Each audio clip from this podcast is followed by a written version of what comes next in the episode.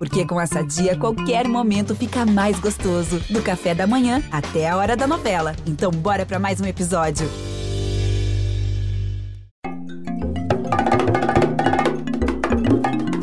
Ubuntu Esporte Clube.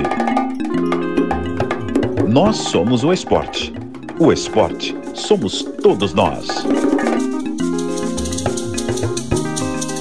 Oi, gente, aqui quem fala é a Karine Alves, apresentadora do Troca de Passes. Ubuntu, para mim, é compreender que a nossa existência ganha sentido quando nos doamos ao próximo. As nossas escolhas influenciam sim a vida de todos. Ubuntu é ser e fazer o seu melhor para o bem do outro. Ubuntu significa acreditar e confiar que juntos podemos nos tornar ainda melhores. Ubuntu, para mim, é passado, presente e futuro. Ubuntu é união, é ancestralidade. Um beijo a todos. Fala pessoal, o episódio 23 do Ubuntu Esporte Clube está no ar.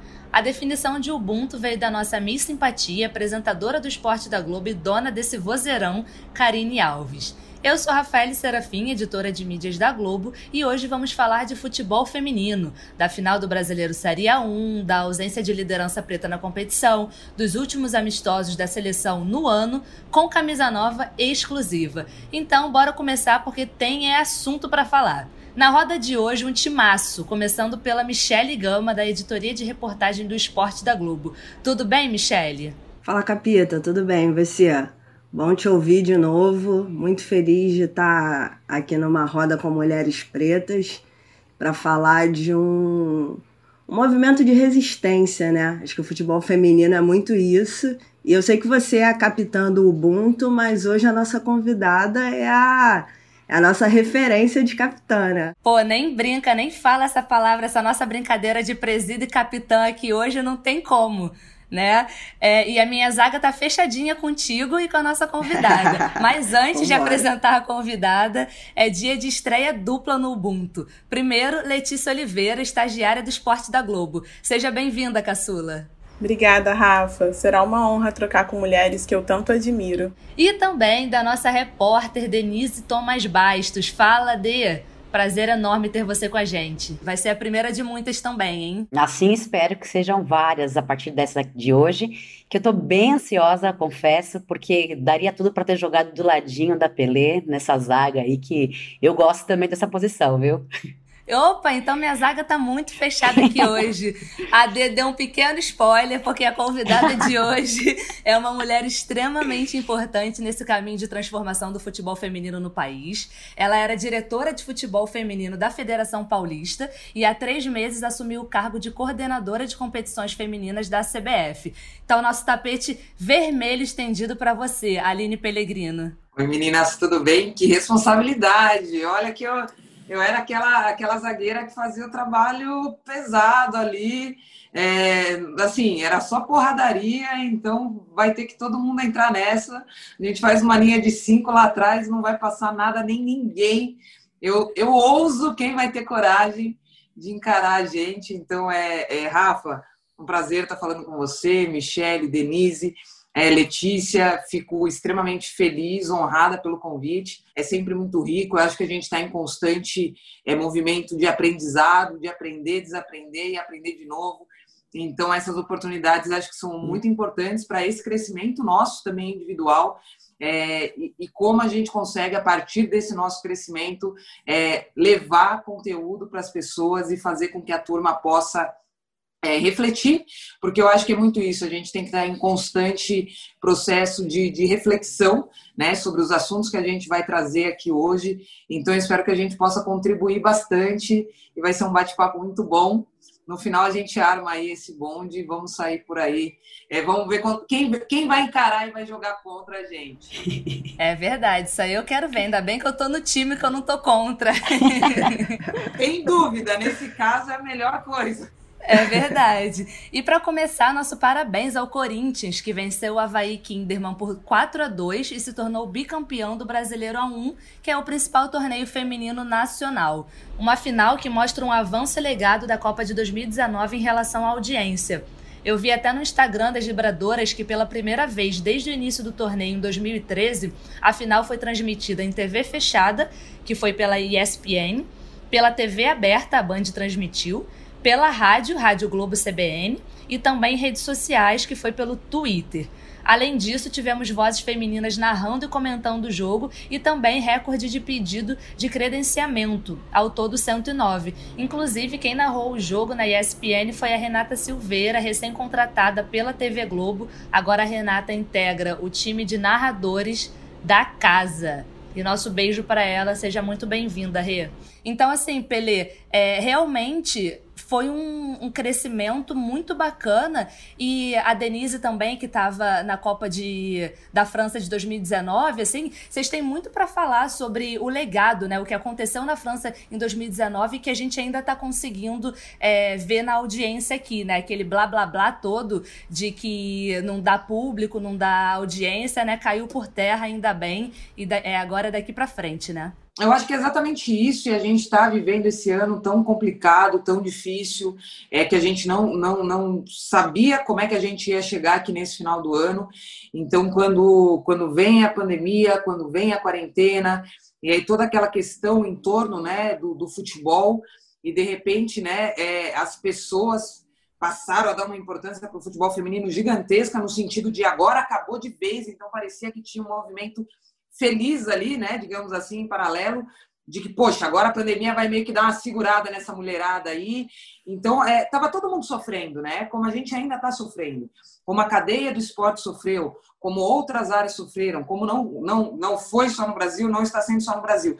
E naquele momento é, é me trouxe é, um certo incômodo. Essa coisa, agora o futebol feminino vai acabar. Gente, aí a gente viu várias né, pessoas dando entrevista durante esse período falou: público nunca tivemos Receita nunca tivemos. Então, no nosso caso, se a gente for levar na prática, a gente estava seguindo o normal, né? Então, talvez aquelas pessoas com pouco conhecimento do futebol feminino e que viram aquela Copa do Mundo, ouviram os resultados de 19 e de repente acharam que era o fim do mundo para o futebol feminino. Então, nesse sentido, é como, como você falou, Rafa, chegar nessa entrega do Campeonato Brasileiro, num ano tão complicado, que a gente teve inúmeros avanços dentro da competição, começando com essa questão toda aí da cobertura, da audiência, do interesse em é, é, é, transmitir e falar dessas partidas, dessa final. Então, eu acho que a gente sai de 2020, apesar de tudo, enquanto futebol das mulheres, muito fortalecidos. E acho que, que passa um recado de que, assim, gente, não adianta achar que tem uma nuvem em cima da nossa cabeça, tentar ver problemas onde eles já existem, ou onde eles não têm, ou onde eles são daquele jeito e a gente consegue lidar com eles. Agora a gente só vai andar para frente.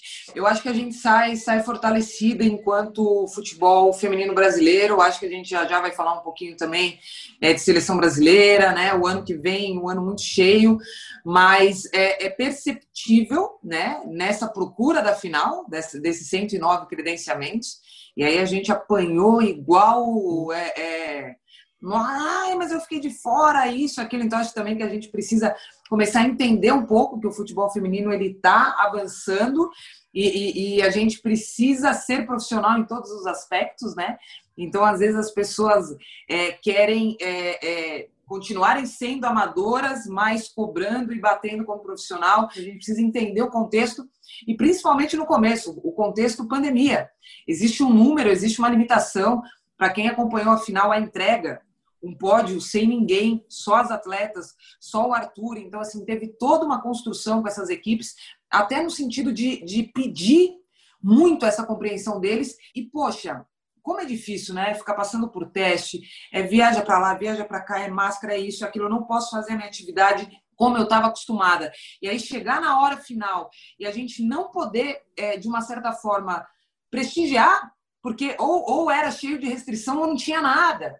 E, e o campeonato, por fim, ele já tá, né, já vinha com protocolo de segurança, então a gente conversou com as equipes que toparam, falou, não, a gente quer colocar essa medalha no peito, a gente quer colocar esse troféu, erguer esse troféu, e criou um protocolo totalmente diferente de entrega do que a gente está acostumado. Então, valeria o mesmo, né, para o número de pessoas restritos. Então, em algum momento, estava é, todo mundo querendo ir assistir é, e não, não, não pode ter torcida, mas aí mostra que, que a audiência é, realmente foi, foi muito boa, é, porque tinha essa procura, então eu acho que a entrega foi muito positiva e, e, e me deixa muito feliz se esse ano tão difícil as coisas foram dessa forma, o que, que não pode acontecer para frente? Ver aquela, aquela arena né, vazia, sendo que eu vivi ela é, batendo recorde em 2019, eu tenho certeza que se a gente pudesse ter o público é, é, domingo, a gente teria talvez batido um novo recorde. É, assim, tinha tudo para isso, mas eu acho que, que, que, nos deixa ali com aquela coisa de vamos correr atrás de novo ano que vem e não fazer só a final bater recorde e ter vários jogos dentro do campeonato com um público altíssimo aí. Então, nesse sentido, já colocando uma energia positiva para que essa vacina chegue, para que a gente possa é, realmente virar essa página da pandemia e que seja algo que a gente vai lembrar só lá no futuro sem viver esse cenário novamente. Eu, eu, eu de verdade não quero. Ô Aline, você estava falando né, de encher a arena, de não ter, a gente não conseguiu colocar público por conta da pandemia. Só que muito legal a atitude da, da CBF de conseguir colocar essas quartas de final em, em estádios importantes do Brasil, né? Além disso, eu queria também que você falasse um pouquinho do VAR. Porque a gente viu pela primeira vez em competições femininas no ano passado na Copa do Mundo e na final da Champions feminina. E o Brasileirão teve o VAR desde de as quartas de final. Isso é muito importante também. Em cima ainda do que a Rafa estava falando, da da visibilidade que a Copa do Mundo trouxe, né? A gente viu uma final que não tinha o Brasil na final e mesmo assim todo mundo parou para assistir, todo mundo passou a assistir futebol feminino e a gente tinha um, um, um conceito de, pô, a menina não sabe jogar bola, pô, mas como cobre, vai cobrar escanteio, cobre errado. Enfim, um, uma visão de que aquilo ali estava errado, de que não era uma, uma, um futebol bonito de se ver. E a gente provou que não, né? O futebol feminino provou que não, que sim, tem ótimos jogos, tem, tem técnica, tem tática, tem meninas muito boas por todo mundo, principalmente no Brasil. Com uma final, voltando agora para a final, com um jogo, um jogão de 4 a 2 enfim, é, bem disputado. Então eu queria que você falasse para gente como é que foi para você, é, quanto coordenadora, mudar isso, trazer, é, levar o futebol para esses estádios importantes do Brasil e também trazer o VAR. Como é que foi colocar o VAR no futebol feminino? Fica essa coisa do ninguém gosta. E quem fala isso tem lá os seus motivos, ou não dá o braço a torcer, ou ainda não não não quer deixar esse esse mundo, né, Nárnia, que o futebol era só para os homens. E acho que a gente chegou na Terra prometida, não poderia chegar em qualquer lugar menos lá. E sim, a gente vai estar lá também. Então, ainda, né, trazem, muitas pessoas trazem essas falácias, né? Ah, não sabe jogar, não sabe isso, não tem público, não tem audiência. E aí impede que as pessoas, se tiverem interesse, parem ali. Então, se essa, se essa Copa do Mundo não tivesse ali, e não era o Brasil na final, 22 milhões de pessoas que discordam do que talvez outras 178 achem, mas caramba, se tem 22 milhões de pessoas, tem um público muito grande, e a gente não estava falando de Brasil. Então, mais uma vez, mostra. A gente não quer convencer ninguém a gostar de futebol feminino, mas não dá porque você não gosta de futebol feminino, você não deixar ali por uma coisa pessoal. Isso enquanto é, é forma, formadores de opinião, mídia, você tem que passar, você tem que falar. Quem quiser ver, vai deixar lá. Quem não quiser, muda de canal. E acho que o ano passado se mostrou que tem muitas pessoas que têm interesse em acompanhar. É, com relação a essa segunda fase, né? Da competição foi a minha chegada na CBF e, e chegar num momento é, complicado que o campeonato já está né, acontecendo e que ele teve mudança, que, que ele já tinha tido uma revisão de calendário e ele tem essa parada brusca por conta né, da, da, da pandemia e a retomada dele. Mas assim, todo mundo já tinha certeza que tecnicamente esse ano ia ser muito, muito grande, muito disputado. E a gente vê isso em números, né? Então, até a última rodada eram 11, eram 11 clubes ali brigando por classificação, quem cai, quem não cai. Então, mostra o nível técnico. E aí, a hora que eu olho para aquela segunda fase, com aquelas camisas, né? Então, é isso. É, a hora que a gente pensa o número de torcida envolvida ali, o número de pessoas que, que, que, gostam dos clubes e que acompanham e que gostam do futebol, falei, a gente precisa fazer alguma coisa diferente, a gente não pode perder essa oportunidade. E aí levo um, um, um projeto para o presidente Rogério, e que top, eu falei, presidente, a gente tem que ter os principais estádios. E aí, esse ano, talvez, implementar isso a partir das quartas de final com relação aos estádios, foi, foi estratégico, porque daí a gente não estava concorrendo com esse público. Abrir um estádio com público, no caso do futebol feminino, que a gente ainda não vai colocar em todos os jogos o público máximo, que vai fazer aquela conta final ficar elas por elas ou que não vai ficar deficitária. Então, para a gente não ter o público nesse momento para levar para os principais estádios, foi importante também. Mas aí mostra para o próprio clube, para as atletas, que é muito melhor estar ali. Então a gente conseguiu casar a agenda aí com, com a tabela do masculino, ainda bem, é, deu tudo certo. Ah, aí, o, o, em um belo almoço, Denise, o Gaciba, né? Aline, que, guria, o que, que tu quer para final? Que árbitro que tu quer para final? Tu quer um FIFA? Tu quer isso? Aí quem que estava perto, acho que era o doutor Santor do jurídico, eu falei, eu posso falar mesmo o que eu quero? Não, o que, que tu quer? Eu quero VAR. Aí ele arregalou o olho assim, e eu já vi ele dando algumas entrevistas falando disso, ele fala, pô, então vamos para cima, vamos lá para o presidente, vamos falar, e de novo, levamos um projeto no sentido de, presidente, vai ser a primeira liga nacional, o primeiro campeonato nacional é feminino que vai trazer o VAR, pô, a Champions League usou só na final, e aí a gente trouxe para seis jogos, né, as duas finais, as quatro semifinais, e o presidente ainda perguntou: quartas de final ou semifinal, né? Aí a minha vontade, eu falei, ah, eu falei, não, vamos, segura, dá uma segurada. Falei, não, presidente, vamos na semifinal, até, né, até pra gente ter margem de crescimento. De repente, o ano que vem já vai a partir das quartas. O fato de ter o VAR obrigatoriamente te leva a ter que ter grandes estádios, estádios homologados. Então, e a gente viu a, a tecnologia, por fim, ali é, é, sendo utilizada de forma positiva para o próprio finalista, né, o Kinder Mavari, que teve é, revisão de pênalti, que tinha sido pênalti, que não foi, era falta, questão de impedimento. Então, eu fico muito feliz que a gente pôde, de fato, é, melhorar o nível da competição e acho que, que essa final com seis, seis gols, né, tudo que que a turma guardou os gols no, no primeiro jogo, né, fez no segundo, então mostra o nível técnico. E 2 a 0 Corinthians, 2 a 1 3 a 1 3 a 2 A Pia tinha brincado comigo no começo da partida que ia dar, ia dar empate para os pênaltis. Eu, olha, Pia, será mesmo que ela vai acertar? Então, acho que foi uma grande final. As equipes de parabéns, as 16 equipes de parabéns equipes que tiveram dificuldade é, dentro do processo, que já teriam um ano complicado. Então a gente já sabia que Ponte, que Vitória, que Audax, Iranduba, a coisa aconteceu no meio do processo ali, teriam dificuldades, né? Então foram as equipes que, que, que acabaram caindo para a Série A2, mas é, o, o, agradecimento é igual. Queria pegar ali nesse gancho aí que a gente estava falando de Copa do Mundo, de visibilidade da mídia. Depois da Copa do Mundo, a gente viu que teve um aumento do interesse do público pelo futebol feminino. Você acredita que finalmente a grande mídia vai dar o braço a torcer e vai continuar dando essa, essa visibilidade para o futebol feminino? E queria saber de você como é que a gente faz para manter isso, para manter essa visibilidade, manter a, manter a audiência, continuar as transmissões, como que você vê isso assim? Eu sou muito otimista, sou utópica e ao mesmo tempo sou meio cética. Mas de verdade, eu vejo que esse movimento da grande mídia não é algo mais que tem como voltar. Então, do ano passado já para esse, né?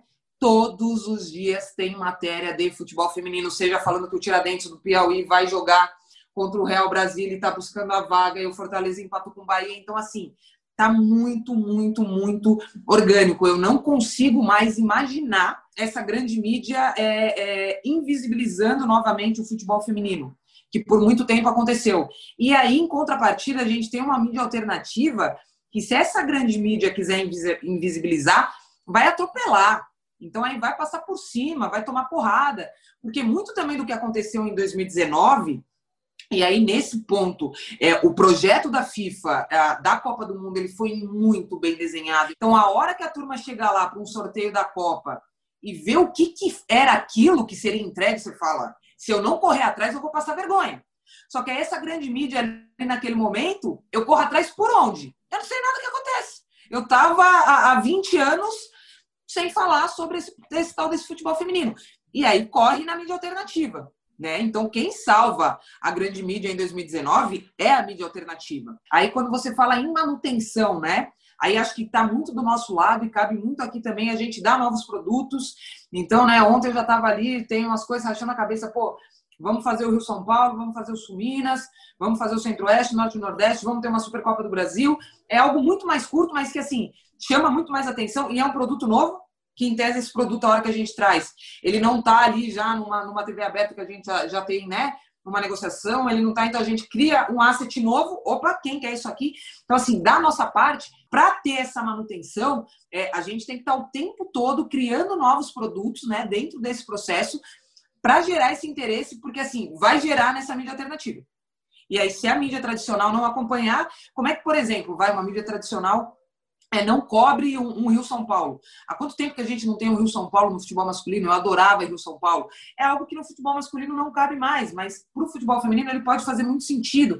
Até nessa questão é, é, de ser regional, das federações estarem ali meio que com uma rivalidade uma com a outra. É para dar mais conversa e mostrar que que, que, esse novo momento ele vai além também do que aquilo que é o que é normal que a gente deveria fazer. Então, também estar tá no principal estádio, ter VAR, não estamos inventando nada de novo. A hora que a gente traz uma artista para colocar é, é, um desenho, uma arte, para representar essas conquistas e falar por essas mulheres, é algo diferente, é algo muito legal, muito representativo e que mostra que não é da boca para fora. Então, a gente está entrando é, na, na, naquilo que deveria ter sido sempre, né? assunto ou pauta não falta. O que falta é a vontade de dar mais espaço, de colocar lá. Mas eu acho que o, o mínimo necessário nessa mídia é, tradicional, acho que a gente já atingiu, já conseguiu ocupar esse espaço, e aí agora é só aumentar. Então, ao invés de uma pauta na semana, vão ser duas.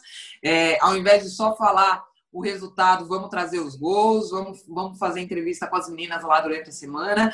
Eu tenho certeza que isso é uma realidade cada vez mais próxima, vai acontecer, porque a gente sabe que antes não tinha nada. Nós iniciamos falando do Corinthians, que conquistou o primeiro título da Neoquímica Arena, e o gol da Vicky, a forma como ela comemora, quão genuínas são essas reações, explosões nesse momento, né?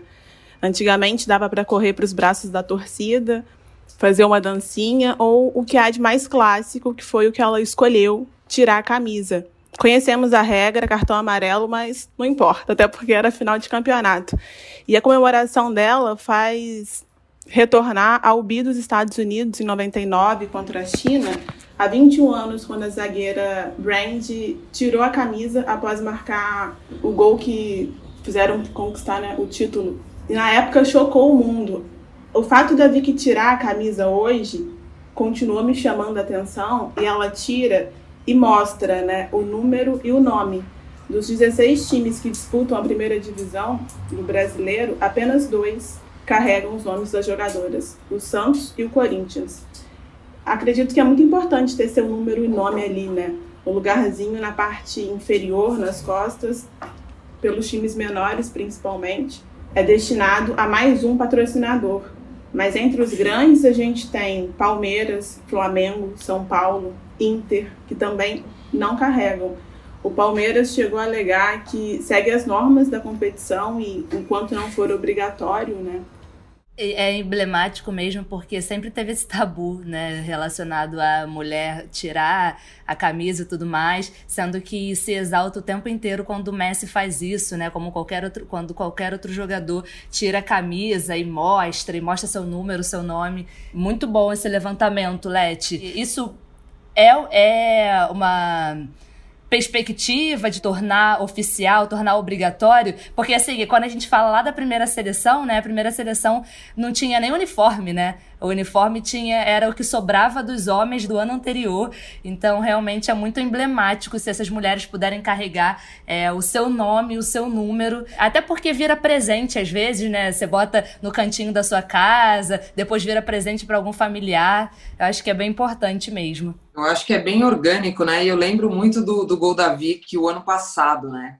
E aí algumas coisas, algumas pessoas comentando, eu falo, gente, pensa para essa menina, mulher, é, porque daí aquilo ali tem um pouco de menina ainda, sabe? Que correu atrás de uma bola e que nunca, nunca passou pela cabeça que estaria dentro daquele estádio com uma torcida como a do Corinthians, numa final contra um grande rival, fazendo gol. Então, assim, é a coisa mais espontânea do mundo a hora que ela faz aquele gol, sai correndo para o braço da torcida e tira a camisa. Então, é, é eu acho que isso é, é bonito, mostra ainda mesmo, sabe, essa coisa que eu não consigo, eu sei que é cartão amarelo, mas aquilo é tão que eu arranco a camisa que eu tô muito louca. Aí a Milene fez o gol lá depois também, jogou. A Milene, não contente em tirar, ela tirou e jogou a camisa no meio da torcida. Se a galera rasga a camisa ali, seria mó trama, devolve. O pessoal ó, pegou e devolveu. E acho que é exatamente o que a Letícia trouxe, acho que é exatamente o ponto que você traz, Rafa. É, por que para os homens isso é tão emblemático, né? Quando o Messi faz lá um golaço de um 4 a 3 de uma vaga de Champions, arranca a camisa, eu tô aqui, não sei o quê. Então, assim, as pessoas precisam é, se acostumar com, com as mulheres ocupando esse espaço e, e, o jogo é o mesmo. Então, assim, não adianta a gente achar que a comemoração do feminino vai ser. Gente, é futebol. Vai ter peixinho, igual a Zanotti chamou a turma e deu peixinho. Vai ter o dia que alguém vai chutar a bandeirinha de escanteio. Então, assim, são as reações do futebol que a gente vive a, a, a uma, uma vida. Anos, e né? para o futebol feminino vai ser o mesmo, porque a gente foi esse futebol que a gente viu, foi, foi essa emoção que a gente sentiu, foi dessa forma que a gente viu, quantos jogadores a gente. Então, assim, é a, a, a essência do futebol e vai estar nas mulheres também. Com relação a essa questão da camisa, o que a, o regulamento ele mais se importa, na verdade, no primeiro momento, é, é falar o tamanho desse número é falar o tamanho de, de, dessa letra, né? Porque tem que ser algo visível. A questão da, de, de, colocar o nome, eu acho que assim, quando. Ah, mas tem que estar obrigado. Tem um monte de coisa que a gente quer obrigar o clube a fazer na camisa e não faz. Então não vai ser a gente, de repente, a falar assim: olha, você é obrigado a colocar o nome da sua atleta. E a gente sabe, eu acho que a gente tem que entender, e até voltando lá no começo com relação ao número de credenciados, a, não conseguir colocar todo mundo. Eu acho que o futebol feminino a gente vive o 8 e o 800.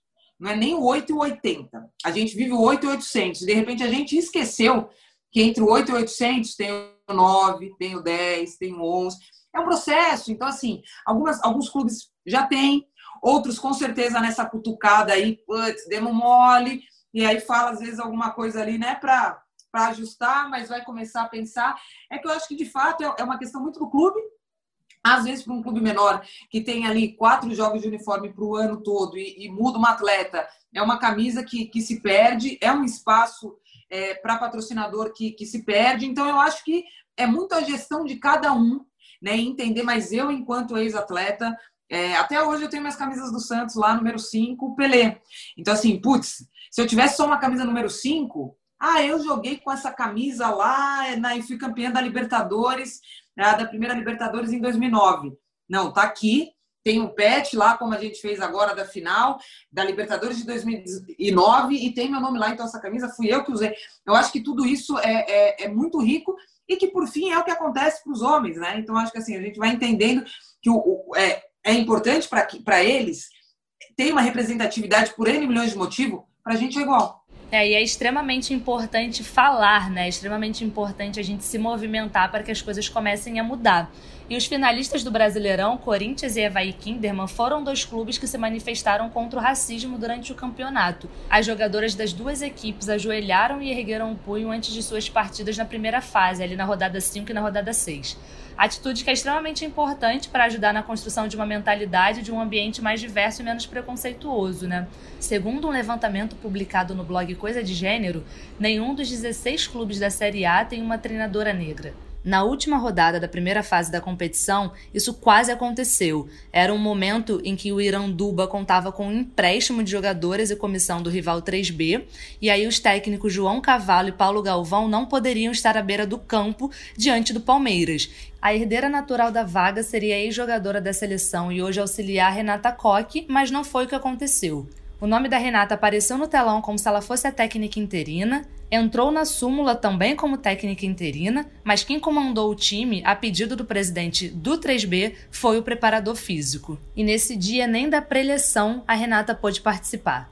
A assistente social e doutoranda pela PUC São Paulo em pesquisa sobre futebol de várzea e racismo no futebol, Roberta Pereira, conversou com a gente. Vamos ouvi-la.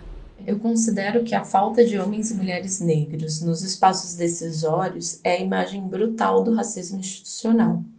Então, mesmo que nesses espaços, e a gente pensando especificamente no futebol, não hajam agressões, xingamentos ou aquele racismo mais perceptível, quando não temos nos postos de comando essa população, isso escancara a, fa a falácia em que vivemos uma democracia. Por outro lado, quando um homem ou mulher negra assumem esse posto de comando, sempre haverá uma desconfiança ou uma cobrança excessiva. E no primeiro erro, a lógica do racismo e da incapacidade dessas pessoas de coordenar, de comandar e de estar em postos decisivos, ela retorna. em forma de racismo. Por outro lado, essas pessoas também vão sofrer uma pressão dos movimentos sociais, é, especificamente, ou de, de outros homens e mulheres negros, cobrando que eles se posicionem em combate, na luta de combate ao racismo. Isso é importante? É importante, mas a gente não vê essa mesma cobrança com dirigentes técnicos, enfim, brancos. Né? Então, de uma certa maneira, esses dirigentes, essas dirigentes acabam sofrendo uma dupla pressão. Infelizmente, o futebol reflete a nossa sociedade, no racismo, no machismo, no sexismo, na homofobia. Então, a gente precisa, enquanto futebol, é, usar para mostrar para essa sociedade, olha, não está certo. Então a gente precisa das ações afirmativas, é, porque eu, eu, eu, sinto hoje que no futebol ok, a questão está sendo colocada em discussão, mas agora a gente precisa ter é, de forma prática algumas coisas acontecendo também para levar de exemplo para essa sociedade. Então, se a gente reflete essa sociedade, se a gente muda aqui, a gente pode mudar lá também. Hoje, felizmente, a gente já pode falar da presença feminina no futebol, né? E tanto fora como dentro de campo, com técnico, comentarista, repórter. Hoje na nossa roda a gente tem duas referências aí, né? Rafael Serafim e Denise Tomás Bastos é, mas ainda é uma presença majoritariamente branca. Você acha que nesse ambiente que é reconhecidamente sexista, como você falou, Aline, você vê que as mulheres negras elas encontram maiores dificuldades de ocupar outros espaços e cargos de poder também em função do racismo? A gente vai tentar buscar e falar, olhar para dizer não é, e, e, por fim é, porque é, é, se segue um modelo, é, é estrutural infelizmente está tá naturalizado. Então, é, é, eu não tenho dúvida, se a gente for olhar nos números, por que será? Então, né, ah, já é difícil chegarmos. E aí, quando a gente chega, são brancas, mulheres brancas. Então, assim, é tudo a hora que a gente pega esses números daqui do futebol e traz para a sociedade, reflete exatamente a mesma coisa que tem acontecido lá. Então é mais difícil para a mulher preta, né? É, o, o, tipo de cargo, o tipo de função é outro, o tipo de oportunidade é outro, o que se espera é outra coisa. Então a hora que a gente faz, traz esse olhar é, para o futebol, a gente vê de novo um número muito pequeno de mulheres primeiro e um número menor ainda de mulheres pretas. Então acho que assim, é, todas as discussões hoje da mulher preta, da mulher na sociedade, ela está no futebol, ela está refletida no futebol. E de novo, eu acho que enquanto futebol a gente tem uma, uma, a, um espaço importante, aí a gente tem clubes hoje é, dentro do Brasil fazendo trabalhos aí muito, muito, muito importantes e que a gente possa replicar, que a gente possa é, é, é olhar para o que o Bahia vem fazendo, os outros clubes, e ter a coragem de fazer o que o Bahia está fazendo e se sentir incomodado de não fazer o que o Bahia está fazendo. Então, é, é, eu entendo que, infelizmente, as mudanças elas são de longo prazo. E aí, nesse caso, né, quando a gente fala de um futebol é, é, que carrega algumas coisas centenárias, quando a gente fala de racismo estrutural, estrutural, a gente fala de 500 anos. A gente não vai resolver isso em cinco. E, infelizmente, a gente não vai resolver isso em 50. Vai levar mais tempo, mas eu acho que a gente precisa começar, de fato, ver que essa mudança está acontecendo. E aí, eu acho que, nesse caso, o futebol pode fazer esses 50 anos virar 25 a hora que você pega o, os 20 clubes de uma Série A, os 20 clubes de uma Série B, com a quantidade de torcedores que tem, mulheres, brancos, pretos, é, e a gente começa a mudar esse discurso, começa na prática a ter ações diferentes, eu acho que a gente, enquanto futebol, pode sim é, é, ajudar a, a, essa sociedade nas mudanças que a gente precisa trazer. Se você me perguntar, você acha que está acontecendo? Talvez a gente ainda esteja mais perto do 8 do que do, do 80 nesse caso, não vou colocar 800. Mas alguma coisa está acontecendo, então eu acho que a gente, nesse sentido, é, é, tem que acreditar, porque se a gente está aqui é porque a gente acreditou que essa mudança é possível, que a gente não vai é, querer menos do que, do que a gente merece, do que a gente pode, do que a gente trabalhou para fazer.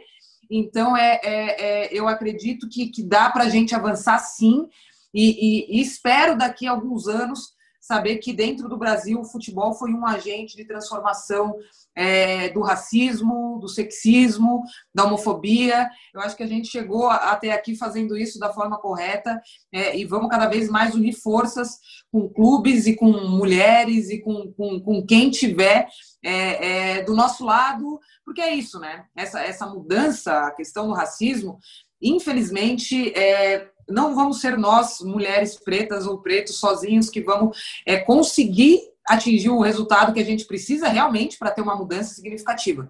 Tem que ser todo mundo. Então, é, enquanto a gente não tiver do nosso lado aqui é, pessoas brancas é, falando para um branco aquilo que eu, Aline, tenho que estar tá falando toda hora, a gente começa a mudar. E, de novo, se esse futebol majoritariamente é branco, essas pessoas precisam falar. Precisam falar em nome dos pretos. É o que a gente está discutindo aqui, né? O corpo preto está ligado à irracionalidade, enquanto branco à razão. Essa é a lógica que vigora em todo o mundo. Poucos homens pretos comandando um time e mulheres, então, em uma sociedade e num meio tão racista e tão machista, que posições de liderança pode ocupar a mulher preta? De treinadora, de presidente do clube, coordenadora de competições femininas da CBF, por exemplo como o seu, Aline. Podemos ocupar todas. Eu acho que é, a, gente precisa, né, é, enquanto a mulheres que lá estamos, tentar trazer mais mulheres, tentar trazer mais mulheres pretas, se incomodar a hora que a gente vai fazer um evento, um seminário e falar, tá faltando mulher preta aqui, e falo porque é, é, eu com a Laura em algum evento nosso aí, é, putz, ah, mas peraí, como é que a gente tem aqui 10 nomes e a gente tem duas mulheres pretas? Onde é que tá? Vamos. Então, assim, eu acho que a gente é, tem que fazer esse exercício ah, diário e fazer com que as pessoas que estão é, junto façam também, né? Pensando numa esfera talvez ainda micro, óbvio, a hora que a gente fala, a Aline hoje não tem condição de empregar uma pessoa, né? A Denise não tem a Rafa não tem, a Michelle talvez não tenha. É, e aí eu acho que vem de novo as ações afirmativas. Então, como a gente pode, de uma outra forma, é, começar a mudar esse ciclo e olhar para que lá na frente a gente tenha minimamente é, tentado equilibrar é, é essa situação, ou buscar esse equilíbrio que venha com menos tempo do que 25, do que 50, do que 100 anos, porque o, o problema é assim, a hora que a gente olha lá para frente, daqui 50 anos, a próxima menina preta que quiser jogar futebol e que quiser ser técnica, que quiser ser dirigente, se ela estiver tendo a mesma dificuldade que a gente está tendo hoje aqui, aí não, aí a gente não pode deixar. Então a gente tem que, enquanto é, é, que estamos vivendo esse momento, essa transformação, tentar garantir todos os avanços para essa menina que ainda não nasceu e que ela nasça numa sociedade diferente, que ela se veja representada e para que essa questão do eu é, eu, eu tenho que estar fazendo o serviço braçal ou, ou estratégico não seja um ponto. Se eu quiser, eu estou fazendo um serviço mais operacional porque é aquilo que eu quero fazer. E se eu quiser ser estratégico, eu vou ser estratégico porque é aquilo que eu... E não tem essa. Eu não posso ser estratégica. É, Para mim é uns absurdos assim, um nível desesperador. Ô Aline, pegando esse gancho, você dentro da CBF hoje, como mulher negra, como é que estão sendo esses três meses no, no cargo? Quais os principais desafios que você tem tido dentro da CBF? Muito trabalho. é muito trabalho, mas eu acho que tem muito para ser feito.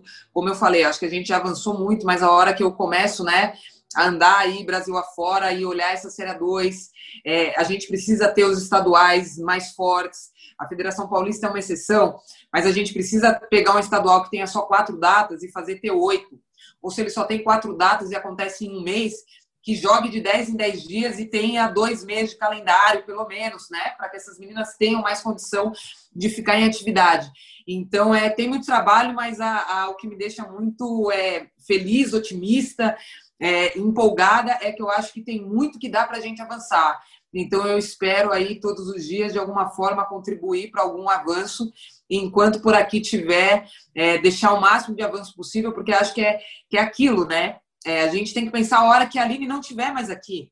Então, não, não, a gente tem que deixar algo muito sólido mesmo, enraizar. Então, não importa se vai ser o presidente Rogério, né, daqui quatro, dois, três anos, o próximo presidente, e que o futebol feminino esteja lá, que as conquistas estejam lá, que o número de competições esteja lá e que o VAR esteja lá. Então, acho que a, a, o grande objetivo também é, é deixar no dia a dia algo que realmente seja muito sólido, independente de quem esteja, porque não, de, não é a Pelé, é o que deveria estar ali acontecendo, é um número maior de competições, é, é, esses patrocinadores chegando, esse direito de transmissão sendo vendido, o name right sendo vendido, essa roda girando, que é o que acontece no futebol masculino. Então, assim, a gente já sabe qual o caminho. O que a gente precisa é avançar, colocar mais dois tijolinhos, abrir uma porta.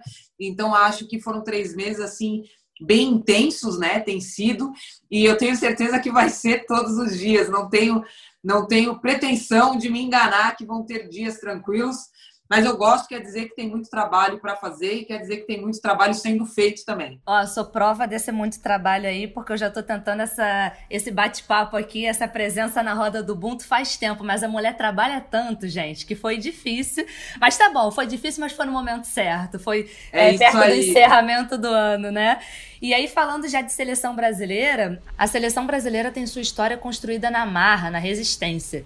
Foram gerações e gerações que precisaram brigar muito para conseguir jogar futebol.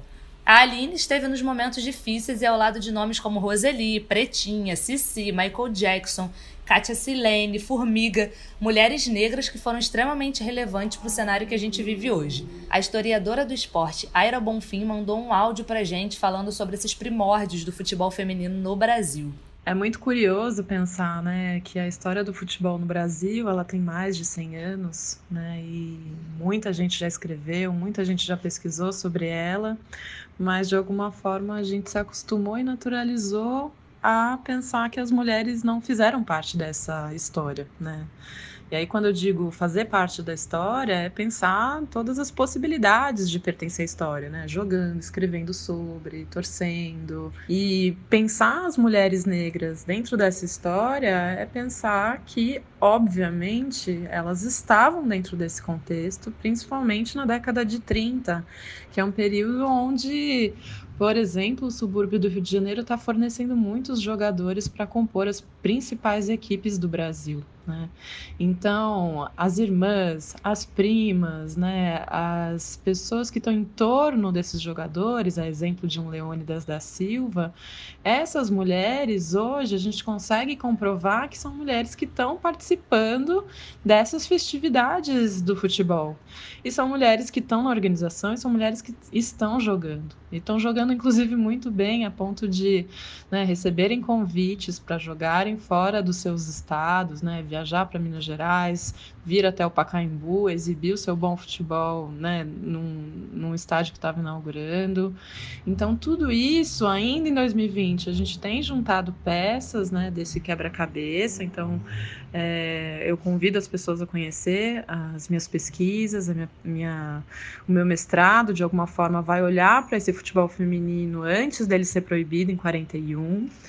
E ele vai revelar muitos indicadores né, de, de como os brasileiros e as brasileiras absorveram futebol de formas diferentes. Né? Então, mesmo as brasileiras não tendo sido convidadas a jogar, elas vão transgredir todas essas regras e vão jogar. Desde as meninas ricas ali, que são filhas dos associados dos principais clubes do Rio de Janeiro e São Paulo, mas também as mulheres suburbanas e entre elas as mulheres pretas, né, que vão de fato mostrar é, esse jogo, né, esse futebol bem jogado dentro de campo e vão marcar sim o seu lugar dentro da história do futebol. A atual seleção mostra uma evolução saindo do papel e do discurso. Agora a CBF tem mulheres acompanhando o desenvolvimento da modalidade e tem uma treinadora bem conceituada e super premiada no comando da seleção, que é a sueca Pia. Os últimos compromissos do ano foram amistosos contra o Equador, que terminaram em goleadas. Uma das grandes novidades foi o uso de uma camisa exclusiva para a seleção feminina, sem as estrelas conquistadas em Mundial pela seleção masculina. Pia já fez oito convocações desde que chegou, chamou 66 atletas diferentes e usou 70% desse elenco. Outra novidade que estreou pela seleção principal no amistoso contra o Equador, marcando gol, foi a atacante Valéria Cantuário, atleta do Madrid Clube de Futebol Feminino, e direto da Espanha ela falou com a gente sobre a evolução do futebol feminino no Brasil, fez um paralelo com o futebol na Espanha e deixou um recado para nossa grande convidada. A evolução do futebol feminino no Brasil está bem nítido, né? Está numa evolução constante. Então isso é muito importante para a gente é, para essa nova geração, como eu mesmo estou com 22 anos hoje Isso é muito bom para o nosso crescimento dentro do futebol, sabe? É, mas desde de quando eu cheguei aqui no início do ano, já notei diferença, comportamentos é, diário, sabe, das atletas. Também na parte de treinamento tático, físico, é bem diferente do Brasil. Mas é como eu falei, é importante o que vem acontecendo no Brasil e para o nosso crescimento. E como eu falei antes de, de sair do Brasil, eu vim para a Europa, mas eu pretendo sim voltar para o Brasil. Não agora, mas daqui a um tempo eu pretendo sim voltar em Brasil. E com esse crescimento aí que o futebol brasileiro está tendo, com certeza vai ser bom. Não só nacionalmente, mas mundialmente também. Não só as brasileiras vão querer estar tá aí, estar tá atuando no Brasil, mas é, todas as meninas do exterior, futebol mundial. Queria mandar aqui um abração para ela, enaltecer ela e agradecer por tudo que ela fez dentro de campo e continua fazendo fora dele pelo futebol feminino. Então, queria deixar aqui minha eterna gratidão é, para ela. E também é uma mulher negra, né? Então, a gente tem muitos exemplos aí, muitas referências a ser seguido por esse belo trabalho aí que ela fez e continua fazendo. Tá bom? Um abração, Pelé. Linda! Como é legal, né? Você fala, você falou aí de Roseli, de Katia Silene, de Cici, de Michael Jackson. E aí eu, eu, eu poder ter jogado com essas, né? Com essas monstras assim, e ser fã hoje da Valéria, né? Então, olha, eu acho que amarra bem tudo que a gente está falando, do quanto a gente já evoluiu. Então, assim, poxa, a Valéria, a hora que está convocada, a gente fica feliz. E aí teve os, o, as convocações que não tiveram jogo, né? Tiveram só os jogos, treinos ali entre elas. Valéria fez pô, dois golaços, a gente acompanha ali no videozinho. Entrou aqui, fez gol. Então, assim, é uma jogadora que eu acompanhei muito aqui, né? É, é, enquanto estava na, na, Federação Paulista, e ver esse crescimento dela, ver ela, ela ocupando esse espaço é ali, é, sabe? Com todo o esforço dela, ela tá ali humilde, ela tá fazendo o melhor dela. Então, assim, eu fico muito feliz de, de ver a Valéria jogando, sou, uma, sou fã dela. É, eu quero ver a Valéria na Olimpíada, eu quero ver ela jogando uma Copa do Mundo, e a gente, como tem a Ludmilla, né, a, a, a é que eu, eu, eu conheço como PP, então joguei com, contra a Ludmilla, eu cheguei já no final ali a ter que correr muito atrás dela, e ver o que ela tá fazendo também lá no Atlético de Madrid, então assim é, e outra mulher preta forte, forte. Então, eu, eu acho que a gente tem muito que, que ter esperança é, dessa mudança e eu acho que, que essa mulherada preta do futebol aí, é, a gente tem muita força para somar junto dessa sociedade. Então, eu, eu devolvo o abraço, o beijo para Valéria, que eu sou uma fã dela. E que bom que eu não tive que marcar ela, não é mesmo? A Val, que estreou com gol, vem apresentando um belo futebol e balançando as redes, tanto pela seleção quanto pelo seu clube, né? Ela e a Ludmilla, duas das quatro jogadoras convocadas que atuam no futebol espanhol, retornaram dos amistosos já marcando pelos seus respectivos times, Madrid e o Atlético de Madrid. O Campeonato Espanhol está na décima rodada, a Val soma quatro gols, apesar dos jogos adiados do time, já a Ludmilla fez nove pelo Atlético artilheira do campeonato. Aline, você começou a carreira no futebol aos 15 anos, no São Paulo, ao lado da Ceci, da Kátia. Mulheres acabam começando, em geral, bem mais tarde que os homens e perdem um caminho importante na construção da parte técnica e física. Nesse novo ciclo de funções e gestão na CBF, há um trabalho de amadurecimento da seleção de base? Sem dúvida, eu acho que até um dos pontos fortes, né, que, que a Duda, que a nossa coordenadora de seleções, tem, foi o trabalho dela com a base no internacional. Então, é, eu acho que, que a escolha da Duda também, o presidente Rogério Caboclo fala sobre isso, é, foi muito também pautada em que a Duda possa é, é, trazer esse olhar da base, que foi o trabalho que ela fez no Internacional, que tem ali, né, que bateu, foi o último campeão, por exemplo, do Brasileiro Sub-18, que a gente está para iniciar em breve. Então, eu acho que é fundamental, porque, assim, no meu caso, comecei cedo, mas a gente era uma geração diferente também na questão motora, pelo menos, né? Acho que na parte física específica você vai é, é, começar a ter esse ganho a hora que você está tendo o treinamento específico correto. Mas fui uma geração da rua. Então, a coordenação motora, o brincar, o pular, o fazer 500 coisas, sobe na árvore, pula o muro, é, joga de tudo um pouco, é, é, isso a nossa geração tinha. Essa geração é, um pouco menos, mas aí em contrapartida, essa geração já começa a ter o treinamento específico ah, mais cedo. Então, é, eu tenho certeza que, não tenho dúvida nenhuma, e é, é redundante falar isso, né? Quando a gente fala de algum projeto sólido, a gente fala tem que ter uma base. Quando a gente fala de uma pirâmide, a parte maior, né, para isso acontecer bem é a base. E no caso do futebol feminino também.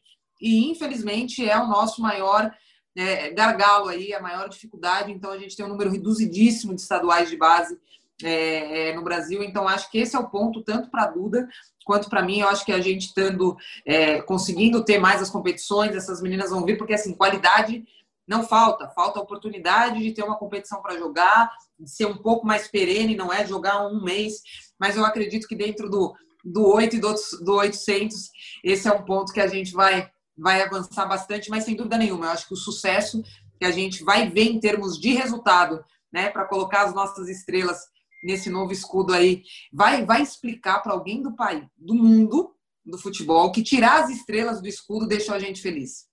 Como é que explica? E é uma alegria genuína, tá? De verdade, porque eu joguei aquela final da Copa do Mundo em 2007 e eu lembro na época que se falava, ah, não, se elas ganharem vai colocar uma estrelinha rosa, alguma coisa nesse sentido. Então, assim, o, o, o fato de não termos estrelas, e se a gente tiver que ficar sem estrela, que não vai acontecer 5, 10 anos, enquanto a gente não colocar uma estrela lá, a gente não vai sossegar. E a hora que a gente colocar a primeira, a gente vai querer colocar a segunda.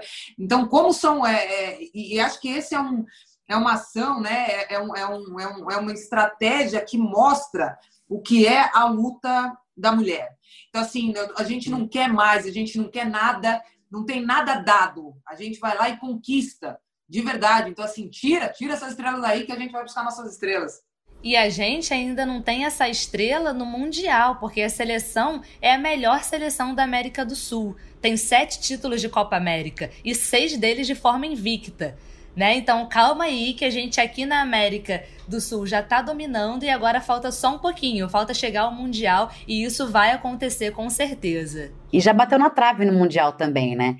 No, no dia da, do lançamento da camisa, eu conversei com a Andressinha e com a Adriana, que, que jogam pelo Corinthians, e com a Debinha também, que está se destacando muito fora e agora está passando uma temporada aqui no Brasil é, para treinar por aqui. E, e, elas me falaram muito isso, da importância que foi tirar essas estrelas, né? Elas falaram, é óbvio que a gente, que, que a gente tem orgulho, claro, do Penta, de todo o trabalho que, que o futebol masculino fez, mas a gente quer conquistar as nossas estrelas.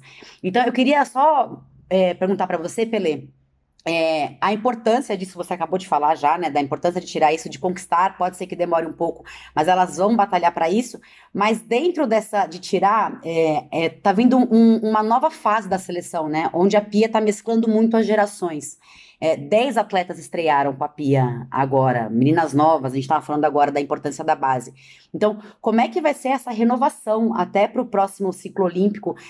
De conquistar essas estrelas, ainda que com uma, uma seleção nova, com caras novas, com meninas chegando, com meninas se apresentando e crescendo no, no, no, na seleção feminina? É, eu acho que de tudo isso que a gente falou, né? Falamos muito da, da, da Pelé, coordenadora de competições, da Duda, é, coordenadora de seleções, de como uma coisa conversa com a outra. Eu acho que a chave do nosso sucesso é a é a cereja do bolo, é assim, o que fecha, o que amarra tudo isso é a pia. Porque se fala dessa renovação do futebol feminino desde que eu cheguei na seleção em 2004.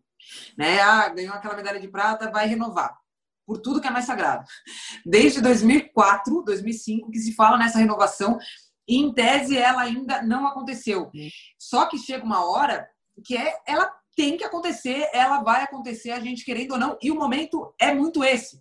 É esse, é o ano que vem. E aí eu acho que se a gente passasse por esse momento sem a pia, então a hora que de repente você perde a formiga, a hora que de repente, que eu não sei se vamos perder, não é mesmo? gente, formiga mundo, eterna. Formiga eterna. a gente já falava isso para ela oito anos atrás. Eu vou falar assim: se você quiser ficar mais quatro anos, o que depender da gente, A casa é sua, o espaço é seu. É, ah, vamos perder a crise, vamos perder a Marta, que não vai ser assim também, né? Eu acho que ainda vai jogar ali mais um pouquinho, mas eu acho que ter essa transição sem a pia, a gente teria um prejuízo. Essas meninas vão estar perdidas. Quem, agora, isso aqui é de quem que é dono, de quem que é responsabilidade. E nesse um ano, a Pia já fez essa transição sem a gente nem perceber. A gente já tem a Debinha, a gente já tem a Ludmilla, a gente já tem a Valesca. Gente, então, assim, essa transição, é, essa renovação, ela já aconteceu. Então, assim, a gente vai ver já, e, e, e, acredito muito, muitos frutos disso na Olimpíada o ano que vem. Então, a, a, tendência é cada vez mais, se o ano que vem bater o terceiro lugar, vai, vamos olhar o segundo, vamos olhar o primeiro, porque assim, essa renovação já está acontecendo e está acontecendo na figura da Pia. Então, assim, quem que é a, o principal nome hoje, a hora que tiver essa virada, pô, a gente tem a Pia e ela já passou essa confiança para todas essas atletas.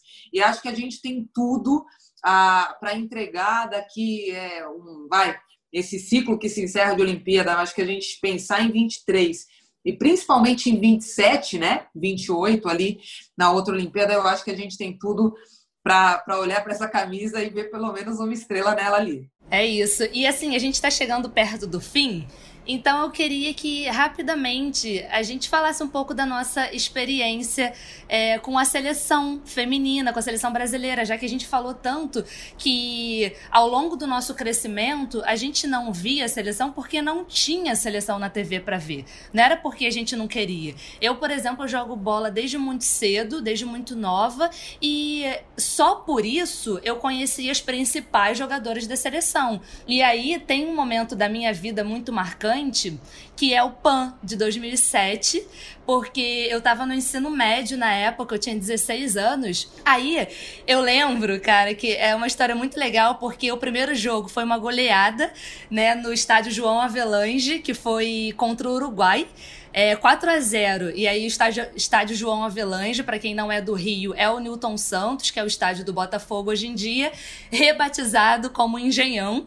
E aí, depois, outra goleada: 5 a 0 contra a Jamaica, 10 a 0 contra o Equador, 7 a 0 contra o Canadá. E aí, a grande final, que é contra os Estados Unidos, já potência no futebol né, mundial. E aí, 5 a 0 na decisão, com quase 70 mil pessoas no Maracanã. E aí, eu tava com a minha irmã. E pro, pro jogo da final, eu saí do colégio e eu fui pro Maracanã, que era muito perto do meu colégio do Maracanã. A fila era quilométrica para comprar o ingresso.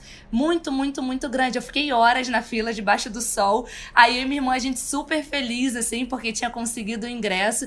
E foi, assim, arrepiante ver quase 70 mil pessoas no Maracanã para ver a seleção feminina embaladíssima. Pelé estava nesse time, né? Era uma seleção, assim, muito, muito embalada venceu, o campo foi ouro, né, de forma invicta.